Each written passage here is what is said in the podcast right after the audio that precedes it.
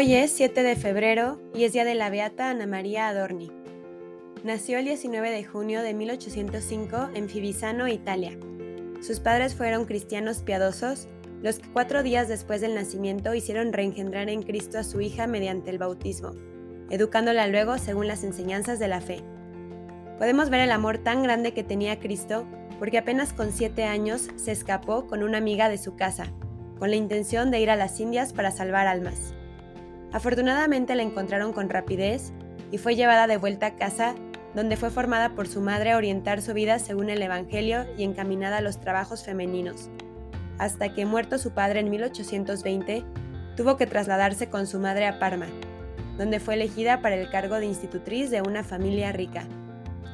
Ella deseaba abrazar la vida religiosa entre las monjas capuchinas, pero respetando la voluntad de su madre, que se oponía al piadoso deseo, se casó el 18 de octubre de 1826 con el distinguido señor Antonio Domenico Botti, empleado de la Casa Ducal de Parma, al que dio seis hijos, todos muertos a tierna edad, a excepción de Leopoldo, que luego abrazó la vida monástica en la orden benedictina.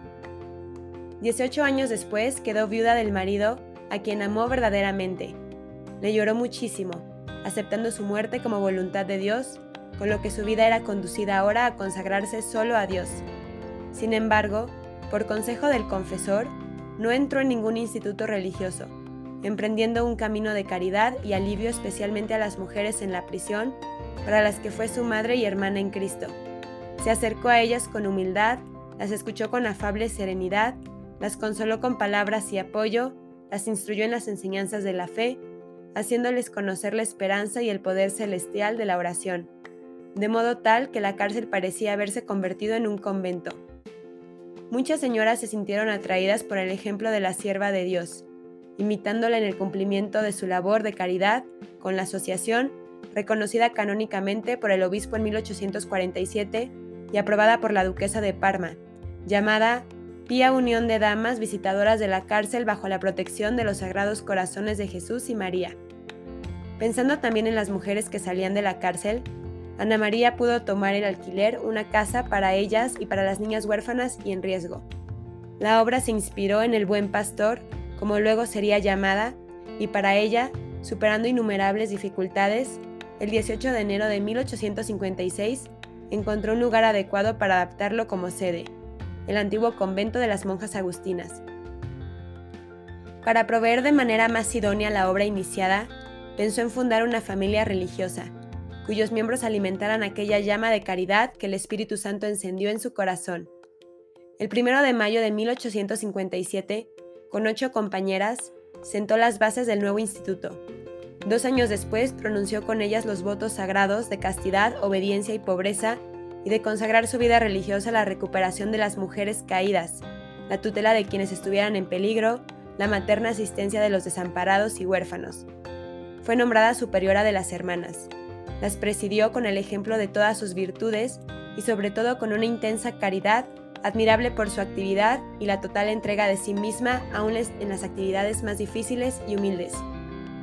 El 25 de marzo de 1876, el obispo de Parma, Domenico Villa, erigió canónicamente el Instituto del Buen Pastor en congregación religiosa bajo el título de Piadosa Casa de las Pobres de María Inmaculada, las reglas fueron confirmadas el 28 de enero de 1893 por su sucesor, Andrés Miotti.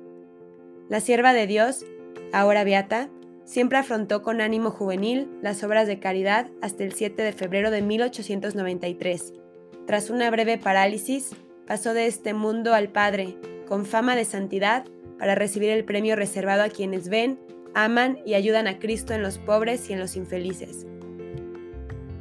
Ella confesó en su vejez que por muchos años Dios le concedió la gracia de no apartarla nunca de la íntima comunión con Él, de modo tal que, aunque estuviese llena de ocupaciones, entregada a la educación de las niñas, ocupada en pláticas y en asuntos de todo tipo, nunca se olvidó de la presencia de Dios en ella. En efecto, vivía en constante oración, realmente digna del nombre con el que la llamaban sus hijas, Rosario Viviente.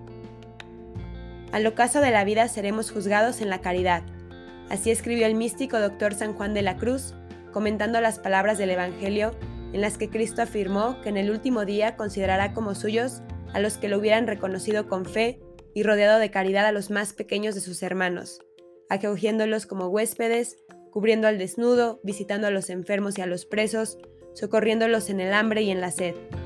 Esto, con santa e incansable actividad, obró hasta avanzada edad la sierva de Dios Ana María Adorni, ahora beata, cuya vida fue un total e ininterrumpida entrega de amor a los miembros más humildes de Cristo. Que como esta beata, nuestra vida entera sea una entrega constante a los demás, muriendo a nosotros y viviendo para ellos y Cristo. Amén. Beata Ana María Adorni, ruega por nosotros.